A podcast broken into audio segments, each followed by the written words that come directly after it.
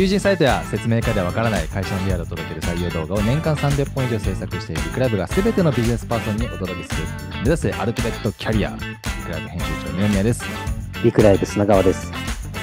ここからは究極の生き方を学ぶということで本日のテーマは弁護士を目指して上京そして進学したのにスタートアップに入社その後起業したわけ。やりたいことの見つけたかったと、やりたいことをどうやるかというテーマで、クリピティ、生茂克之さんがゲストにお越しいただいております。どうぞお願いします。よろしくお願いします。よろしくお願いします。前半はね、いろいろお話しましたけれども、うんここからは、生茂さんについて となりますんで、はい。まずは生茂さんのプロフィール、砂川さんから読んでいただきましょうか。えー本日のゲストは、生茂克之さんです。株式会社クリピティの代表でございます。弁護士を目指して、慶應義塾大学法学部に入学。3年時に、えー弁護士になる前に社会を経験するという名目のもと、キャリア支援の授業をインド、日本で運営するスタートアップで、えー長期のインターンを経験されております。自分のやりたかったことはビジネスでも実現できると感じ、え上記企業に1期目の社員として、え新卒入社されました。組織開発及び、え経営戦略を担い、2期連続トップセールス全社 MVP を受賞されております。その後、スタートアップのインキュベーションを行う企業に創業メンバーとしてご入社されております。事業開発、コンサル業務に従事し、社内の重要プロジェクトを統括。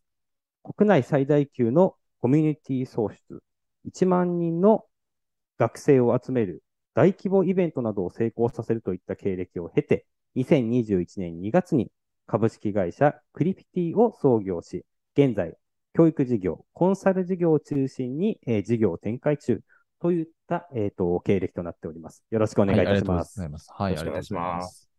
現在、教育事業、コンサル事業なんですね。はい、そうですね。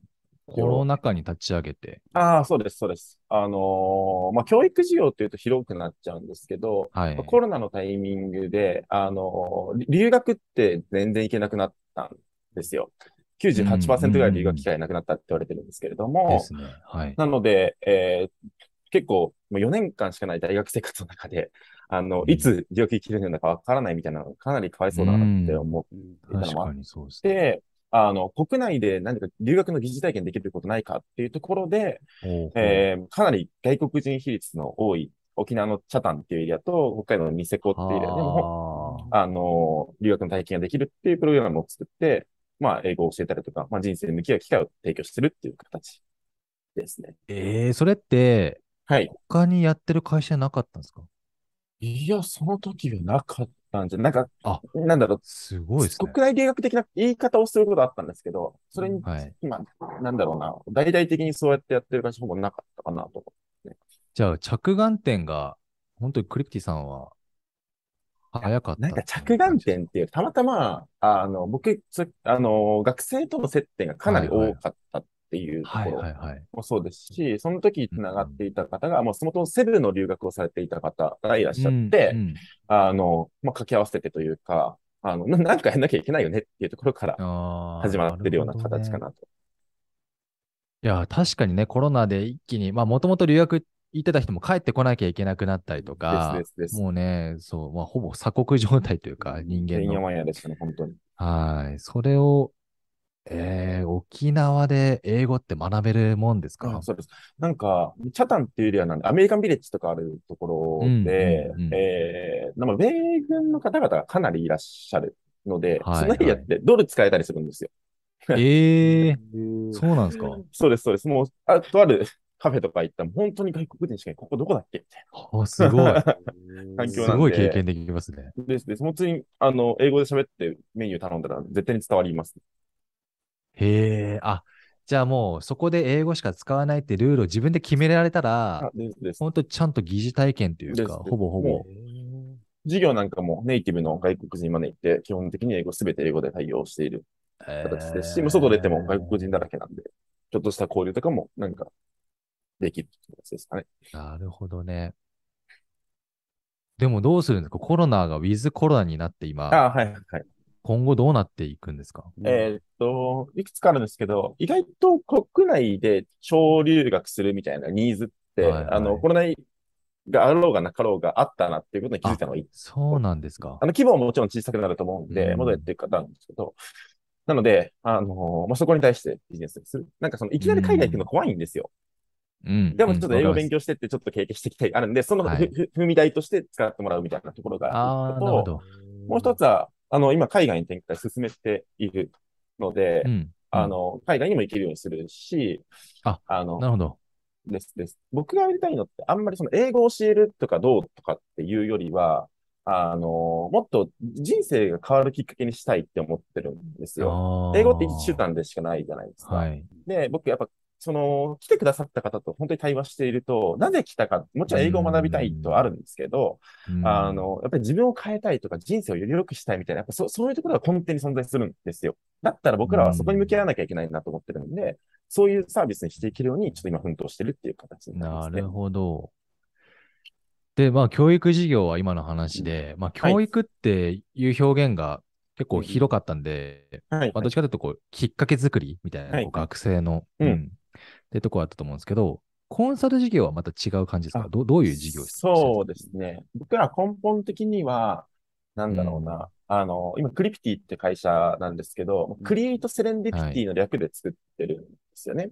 で、セレンディピティっていうのが、まあ、偶然をきっかけに幸せをつかむみたいな概念なんですけれども、おーそういった機会をはいたくさん作っていこうよみたいな概念でできてうんます。うん。で、そうしたときに、やっぱりその今の留学っていうのも、やっぱりセレンディピティな機会になるなと思ってますし、ただ、うんあのーなんだろう、僕らだけでそういったことを成し遂げられるかって、そういうことではないと思っているんですよね。はい、はい。なので、あの、そういった機会を作ってらっしゃる会社さんたくさんあるんですけど、うまくいくかいかないかって、やっぱりスタートアップって結構大変なので、うん。難しいと。だったら僕らの力をもなるほあの。支援することによって、それがより実現度上がるんであれば、そこに貢献したいねところでコンサルティングをしてるみたいな形。ああ、なるほど。まあ、まだまだね、スタートアップってまだ日本も市場はでも大々開拓してきてると思う、今思いますし、うん。エンジェル投資家がね、うんうんうんうん。昔よりも増えて、うん。あそうですね。のスタートアップが活躍する機会、フィールドを作るみたいなのね、うん。進んできてるんですけど、なんかお金だけじゃ解決できない問題とか、いっぱいあると思うんですけどね。うん。その辺はやってるんですか？なんでしょうね。えーっと、基本的にはやってることって、いわゆるスタートアップのインキュベーションなので、あの、まあ、経営者の方とお話をさせていただいて、はいまあ、その課題が、まあ、あったりとかすると思うんで、うん。それに対して僕らが、まあ、社内のメンバーで出せるリソース出して解決をしていく。あ。し、なんかイメージは、外から解決していくっていうのはもう中に入り込んでるんで、なんか、その会社さんの、あ、の、僕らの認識は、同じ社員ぐらいの。認識で一緒に働いてます。あ。だから通常コンサルって言ったら、こう戦略とか、コアな部分を考えようみたいな、こう、うん。資料でまとめてなんか やるイメージがあったんですよ。そそんな感じじゃなとは違いますね。あのーなんか僕、その、コンサルを否定するわけじゃないんですけど、若干違和感あるのが、い。わゆる僕は会その会社さん伸ばしたいし、支援したいから、一緒にやってるわけですよ。ただ僕、紙作って渡すだけだと、あの、動かないことだったり解決しないことたくさんあるん特にスタートアップなんてそうだと思っうん。ていて、人がいないとかね。そ、環境がないとか。あの、しっかり価値を出す。本当にその会社が伸びるところにコミットしていかないとえー意味ないよなって思ってるので、本質的には。はいなんで、。そう、そういう思想で、全メンバー対応してますね。いや、なんかいいですね。この新しい、こう、コンサルの形というか、うんこれから求められ、まあでも昔からね、そういうのは違和感あった人は多分いたんだろうなと思うんですけど、ねより解決を直に導いていくみたいなのはすごいいいとそういう思いますね。意味で言うと、うちた楽しいですよ。あの、なんだろう。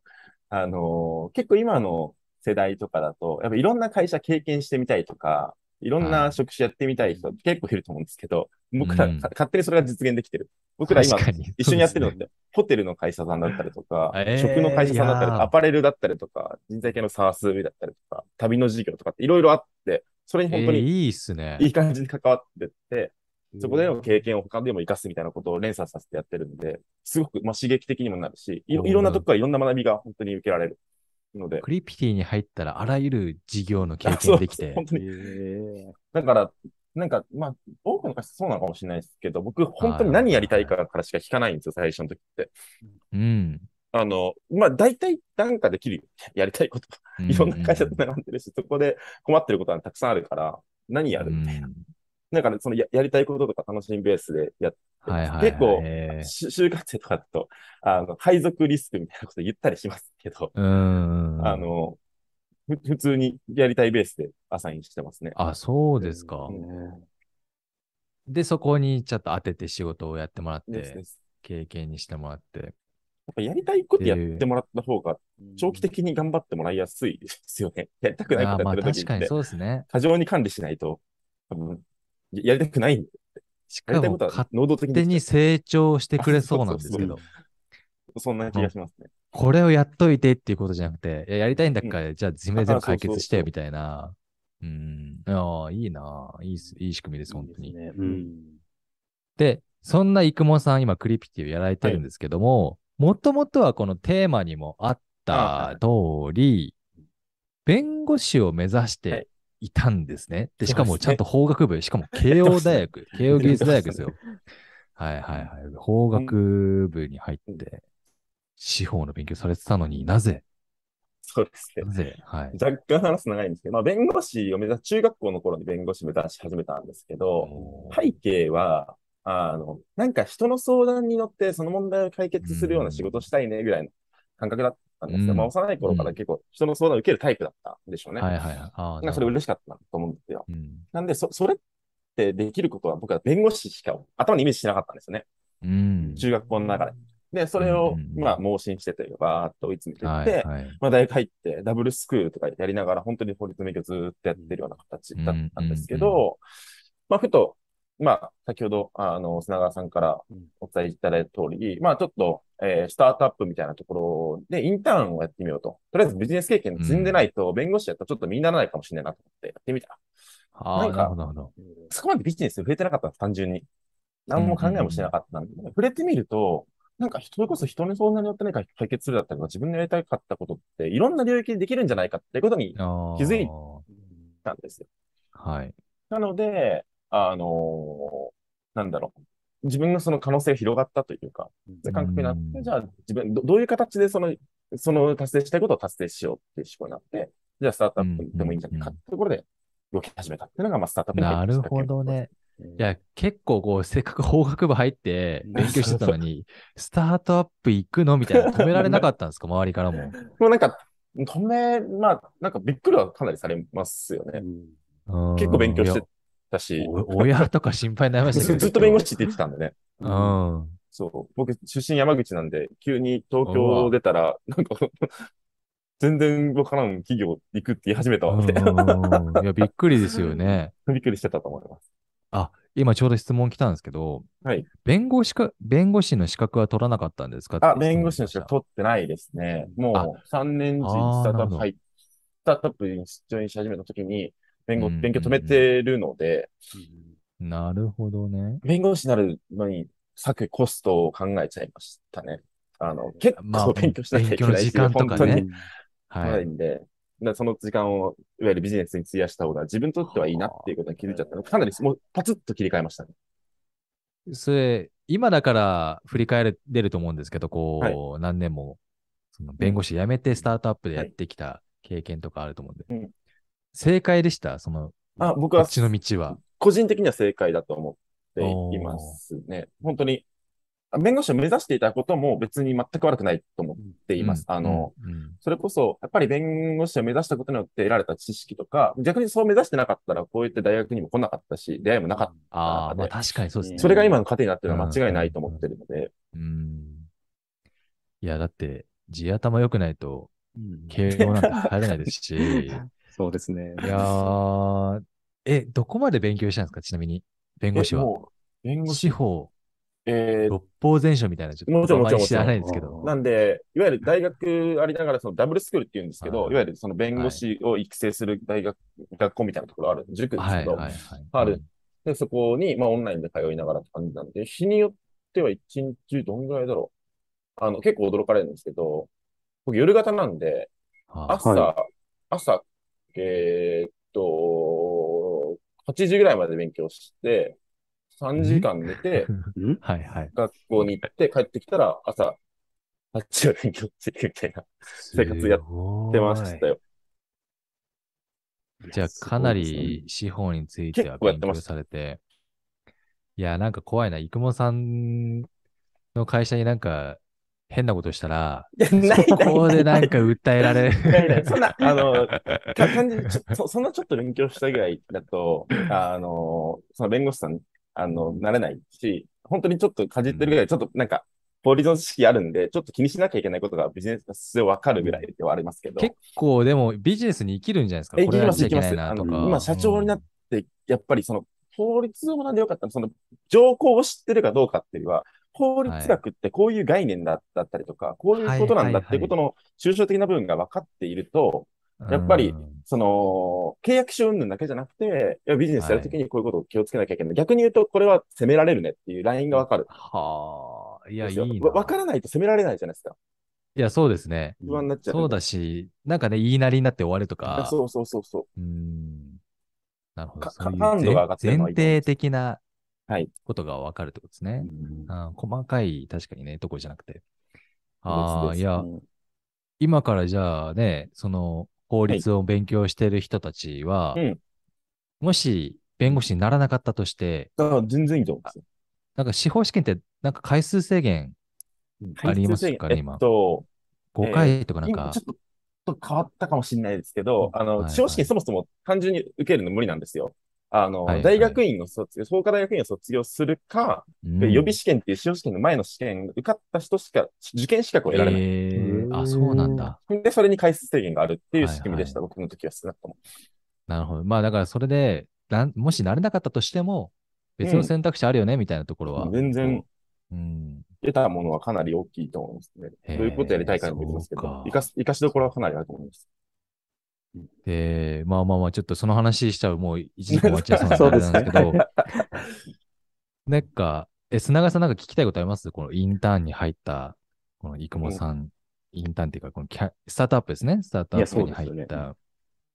いや、もうすでにこう、まあ、もう充実したお話たくさんあったんですけれども、本当に。いや、実際にこの、まあ、インターンの中でこの1万人のこの学生のイベントとかっていうのは、これどういったことだったのかなっていうのをちょっと聞いてみたいなと思いまして。なんか、うん。その時の会社がですね、ええまあ、ぜ全国、挑戦者を応援しようとか、挑戦する人を増やそうみたいな概念で動いていたうん。ん、ええですよね。やっぱり挑戦をしないと、あの、自分って成長しないし、問題解決に向かうとか、うん。社会貢献する人間になれないよね、みたいな話があって。ただ、うん。あ、の、ど、どどうやって挑戦していいかわからない子だったりとか、あうの、ん。いるので、じゃあ、今、その、いわゆる世界活躍されてらっしゃる方を集めて、いわゆるうん。その人からいろんな話を聞けるような形しましょうっていうところがほメインでしたと。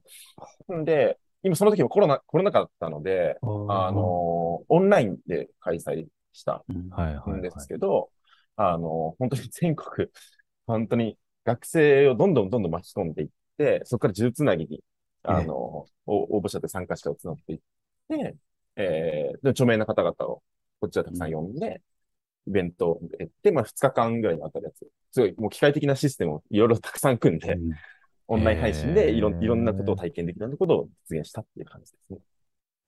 すごいです。うん。コンテンツが大事だったんですか？やっぱり人を集めるには。コンテンツも大事。集め方なんですか？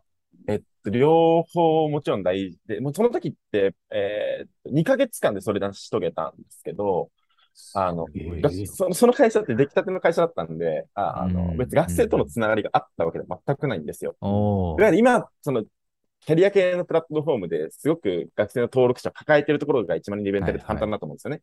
いわゆる人材系のうんゼロだったんで、ゼロからどうやってやるんですか？うん。僕はもともとその前、前、前のキャリアが、あの、まあ、全国の学生を束ねて、なんか、あの、ビジネスやるみたいなことをやってたんで、まあ一応学生のつながりは僕は自身持ってたと。なんで、その人たちを中心として、学生組織を作ってって、で、こんな素敵なイベントあるから、やってよっていうのを、その、本当に、地場で巻き込んでいった。友達が友達を呼んでいくみたいな。へー。形の仕組みを作って、もう本当にギリギリ集まりましたね。本当に前日にちょうど。いや1万人も、でもその1万人目指して頑張って、ギリギリ。今、生駒さん簡単に言いましたけど、うん1万人って相当ですよ。いやだって100人集めるのも大変いですよや。、本当に大変だった。ええいや、待って待って、そんな、2ヶ月ですよね。そのな、1ヶ月で、2ヶ月で1万1人。万人ですよ。まあでも、理解できないです、ちょっとまだ。本 本当かどうかも、ちょっと嘘なんじゃないかと思ってますけど。そうですね。嘘かもしれない、もしかしたら。うん はあ。え、それ、え、いいいよって言ったら人そんな集まります？だから、こういうのができるよとかそういいう。いっすね。でも、なんだろうな。やっぱコロナ禍ってあったり、やっぱりその、くすぶってる人ってやっぱ多いと思うんですよ。うん。あのうん、挑戦したいけどできないとか、あんな人みたいになりたいとかって思ってる人はやっぱ多いので、はいでもそれに対して真摯に向き合って僕らコンテンツ作るからだし、それをやっぱり動いてくれるメンバーにどう伝えるかもあるじゃないですか。ああ、なるほど、なるほど。学生は本当に運営組織もどんどん膨れ上がっていくんで、100人とか200人とか。ああ、なるほどね。え、それはまあだから、バイバイト代とかも支払うんですか？その学生たちには。えーっと、基本的に学生団体的に動いてたんで、そのうん。組織学生組織特には、じゃあ、自発的に。あそう、自発的に動いいや、てもらってる。だから本当に、だからいいと思ったことに対して、その、なんていうの、思いだけでどんどん膨れていくみたいなのは、すごいことですよ。時代背景が良かった部分あるかもしれない。コロナになって、本当になんかいろいろやんなきゃいけないとか、その、みみんな外も繋がれないし、みたいな。まあまあところがあったんで、合致したんですね、タイミングと。タイミングが良かったかもしれないですね。えーまあまあまあ、そういう経験もされているし、はい。うーんと、まだ営業、また別の会社で営業もやっててとか、そうなんですよねう。ん、なんか、な、何が一番軸だったんですかその仕事を選ぶ、ああ、なるほど。社会人に今。はそんなことないんですけど、昔はやっぱり、まあ若いうちにいろいろ経験を積んで、あの、うん。成長していかなきゃいけないなと自分では思っていたっていうところがあっはいて、うん。あの、まあ、抽象的な成長と言っても仕方ないんですけれども、やっぱりうん、あの、まあ、資本主義の中で、やっぱりお金を稼げる人材になるとか、社会に貢献できる人材になっていかないと、やっぱり自由を得にくいと思ったんですよ。お金があったりとうん。か、人脈があったりとか、スキルを持ってないと、将来何かやりたいってなった時に、あやることできないよねと思ったんで、うん。であれば、より厳しい環境に行こうと。で自分がダメな人間だとよくわかってるんですよ。あの、あの時間空いてたら寝るし、それこそ YouTube 見うんあうんうんうんあ遊んじゃうわけですよ。でも、はいはいそ、それができない環境に行っちゃえばやるしかないじゃないですか、仕事。だから、もう見ての通りなんですけど、あの、そ、そう、スタートアップに一期生ですよ。あの、社員1号で入ってる、最初の会社って。うんで、次の会社、社も新しい会社、創創業ジョイン来てるんですよね。だから、はいはいはいほ本当に大変だったんですよ。ゼロ一のタイミングの何もない時に。死ぬほど働いたっていう感じなん。で、ああ。だからこそ大変なことありましたけど、だし、うん。本当に辞めたいと苦しいとか泣いてる時もたくさんあったんですけど、やっぱえーその経験はかなり糧になるなと思っていて、でなるほど。そそれをくぐり抜けたこと自体がそもそも、なんだろう、えー自信になるし、やっぱりそれだけ仕事をしてれば得ら得られるスキルだったりという人脈がたくさんあったので、今、それこそそれを経たからこそ、できることは本当に増えたな。自分が取りたい選択肢まあまあまあ、そうか。ですねその。経験があるからこそ、まあ何が起きてもまあうんそう大丈夫だよねみたいなうん。感じですかね。すごく大事な経験をさせてもらったなと思ってます。苦しかったですけどね。いや、苦しいですよ。ただ、いや、だって01、いや、まあ、1、10、1から10にするとか、100を101にするとかもまあ大変ですけど、うん01はね、特殊スキルですよね、だから。すごい、なんだろう。物理的にも精神的にも。いつ寝てんだみたいな。そうですね。寝れない時も結構ありましたね。うん。で、まあ、クリピティ、だはい。からその2社を経験して、まあ、どっちも創業というか、はい。まあ本当にスタートアップの大事な時期を過ごした中で、はい。クリピティを、クリピティを立ち上げるときに、なんかうん、一番ここはうん外せないな、みたいな考え、経験したからこそあった。思いみたいなのあります？あ、ありますね。えーっと、二つかなと思っていて、うんうんえーっと、社内の問題から話をすると、あの、はいはいいわゆる会社内にいるメンバーがいかに幸せに働いているかどうかみたいなところ。がすごく大事にしたところかなと思って、幸せに働くって定義難しいんですけど、やっぱりほ本人がやりたいことできてるかとか、まあそれは別に家庭が苦しくてもいいんですよ。すごいたくさん働くとか、何でもいいです。ただその人がめちゃめちゃ成長したいんであればそういう環境になるし、だったりとか、うん要するにライフスタイルを大事にしたい人がいれば、それを大事にしてあげる会を作ると。で、うん社内の人が幸せに働いてないのに、じゃあその先にいる顧客に対して何を提供できるんだって僕はちょっと思っうんてまして、はい。なので、あはたうちで働く人がいかに幸せに働くだったりとか、自分のやりたいことを充実してできるかみたいなところは結構大事にしたいなと思って仕組みを作ろうと思いました。なんかそれは過去にうんなかなかそれできなかった、まあ、それもあります、なかったようなものを見たりと。か。はい。あるので、まあ、その、ダメかダメじゃないかっていうの難しいんですけど、僕はそうしたいなと思っただけですねそ。こを大事にしたいなってと僕はころですね。僕は苦しんだ経験、その、その会社嫌いだったわけでも全くないんですけど、うん苦しんだ経験がめちゃめちゃ糧になってるんで、はいあの、それを別にやってもよかったんですけど、僕は自分の会社はそうしたいなと思ったのが一つですね、はい。もう。もう一つは、あの、まあ、ビジネスどういうことかっていうことを考えたときに、ちゃんとか価値を提供する会社でいたいなと思っていまして、うん。やはり、その企業さんだったり社会にっていうことなんですけど、やっぱり、まあ、お金が回ればいいかと言われると、あの、うん。そういうことはなくて、やっぱり、あの、お金を得ているっていうことは、やっぱり社会に価値を提供しているからこそ得ているはい。ものだと思っているので、えー価値がファーストだと。お金を先に取りに行くのではなくて、価値を先に作っていく、価値を提供していく、その結果喜んでもらって、お金返ってくるっていう、その仕組みだと思っていたので、価値を届けるってことを念頭に動くっていううん。うんことを前提としていたっていう。あの、もうもうもう、うん今の発言で生駒さんのなんか全てが伝わったんじゃないかなと思います。これ聞いてる人には。うん本当にだから、僕も本当にそう思います。あの、お金をいっぱいどうやってせしめるかとかじゃなくうんて、うんうんどうやったら価値あ与えてその対価をもらえるかみたいな、うんうん価値ファーストですよね。本当に価値ファーストだ。うんいや、大事だと思います。いや、でも、ちょっと一つ目の方で、その社員が幸せに働けるかどうかって、これ最初からその幸せに働いちゃうと、うんうん。苦難に直面したときにああ、はい。大丈夫ですか、あなんか、ちょっと幸せの定義の問題なんですけど、うんはい。あの、なんだろう、成長したい人とか、うんより価値を上げたいとかっていう人にとっては、うん苦難があることの方が幸せだと思うんですよ。だっうんて、うん目先の楽を得ていたら、長期的に幸せにならないですね、その人って。成長できないからだって。はい。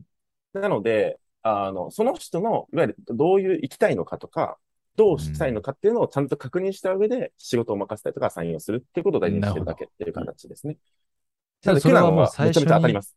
最初に聞いてるんですね。こう、あこういう人にな毎回りたいんだって絶対来ます。あの、採用の面談をするときからもそうですし、うんあの、人は価値観だったりとか、はいあの、まあ、与えられた環境によって感覚変わると思ってるんで、本当に定期的に確認してる。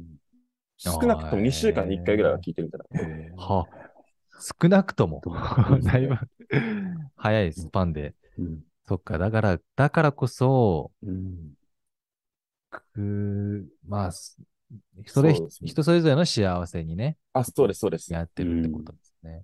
まあ全然やりたいこととか成し遂げたいこと全然違うので、だし、あの、今僕らオオンライン、完全にテレワーク、時間も、あの、場所も問われないような働き方をしているので、あの、そういった仕組み作んないと、なんだろう、ややりたくないことばっかり任せてる。と絶対ややれなくなっちゃうんで、うん。それも含めてそうですし、あの、いう、こ今こうやって僕が喋ってますけど、実現するのは結構難しいですよ。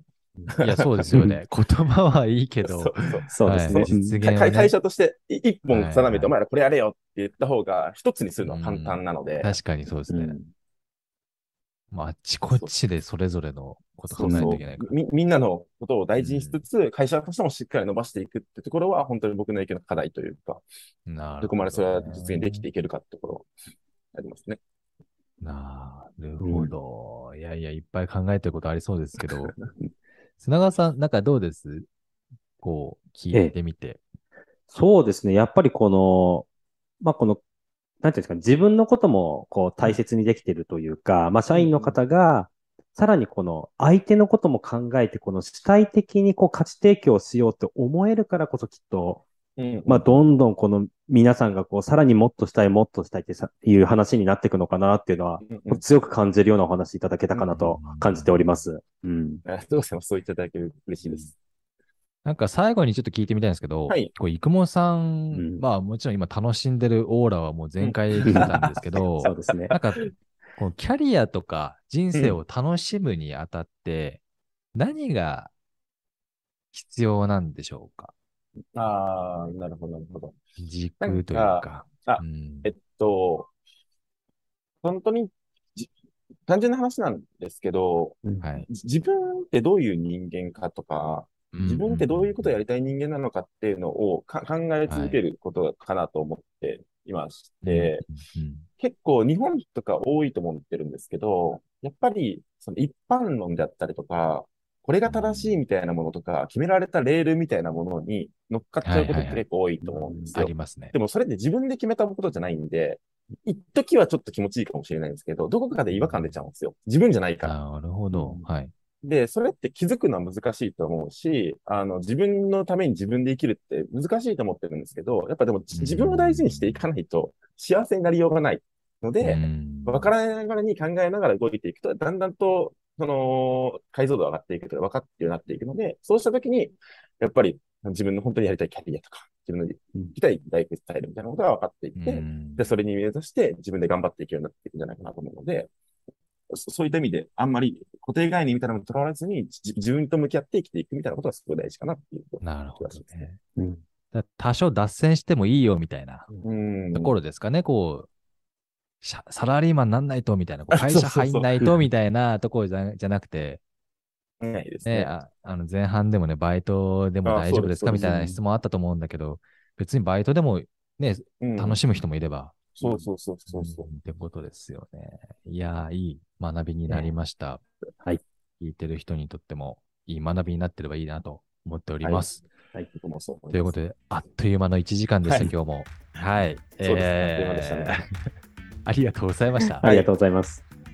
では、本日のゲストは株式会社クリプティ代表の生駒克之さんでした。ありがとうございました。ありがとうございました。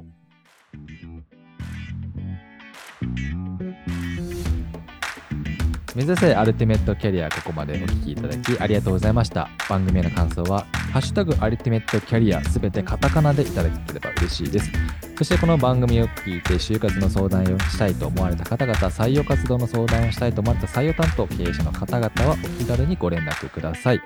リクラブや株式会社クリプティ、イクモさんへの質問、感想も大歓迎です。えーメールアドレスもご用意しております。サポートアットマーク、リクライブ .jp、support アットマーク、reclive.jp です。